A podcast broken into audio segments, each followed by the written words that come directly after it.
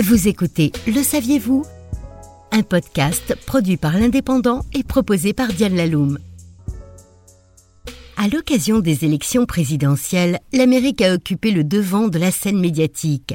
C'est le moment propice de nous plonger dans les arcanes insolites de la Maison Blanche avec un Le saviez-vous consacré aux présidents américains qui ont écrit l'histoire. Si d'aventure vous aviez croisé George Washington, hors de question d'espérer une poignée de main franche et virile. Le président avait coutume de s'incliner avant de saluer ses contemporains, et pour éviter d'être contraint à ce geste qui le contrariait au plus haut point, il plaçait une main sur son épée et tenait son chapeau de l'autre. Cet homme de peu de mots est à l'origine du plus court discours d'investiture de l'histoire, 133 mots en moins de deux minutes, difficile d'être plus concis. Autre temps, autre mœurs.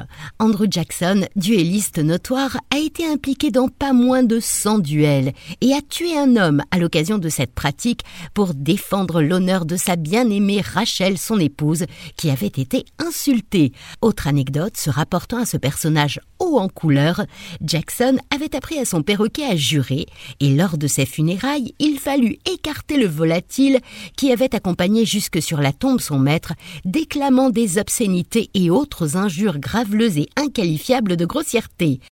William Henry Harrison est le président qui a effectué le mandat le plus court, un mois.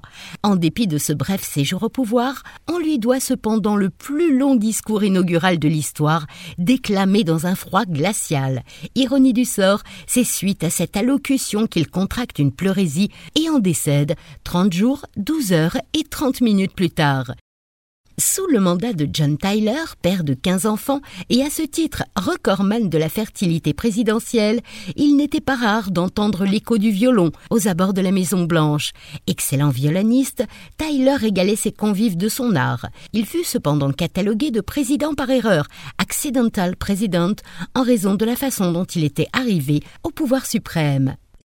Zachary Taylor, surnommé l'Invincible, connut une fin pour le moins surprenante. Le douzième président périt le 9 juillet 1850 suite à l'absorption d'un verre de lait frais et d'une poignée de cerises probablement contaminées par des bactéries du choléra.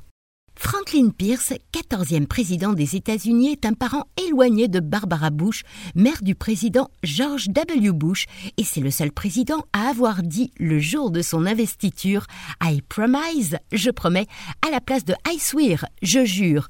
Beaucoup y virent alors un mauvais présage. Fait gravissime, il fut arrêté en 1853 pendant son mandat pour avoir écrasé une vieille dame avec son cheval, mais les charges pesant contre lui furent abandonnées faute de preuves et le piston aidant probablement. Abraham Lincoln a été le plus grand président au propre comme au figuré.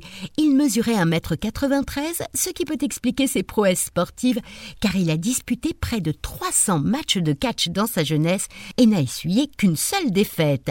Lincoln collectionnait les premières, premier président républicain de l'histoire, premier à être né hors des États issus des treize colonies originales, premier à avoir été photographié lors de son investiture, premier président à porter la barbe et premier président à avoir été assassiné. C'était Le Saviez-vous? Un podcast produit par l'Indépendant et proposé par Diane Laloum.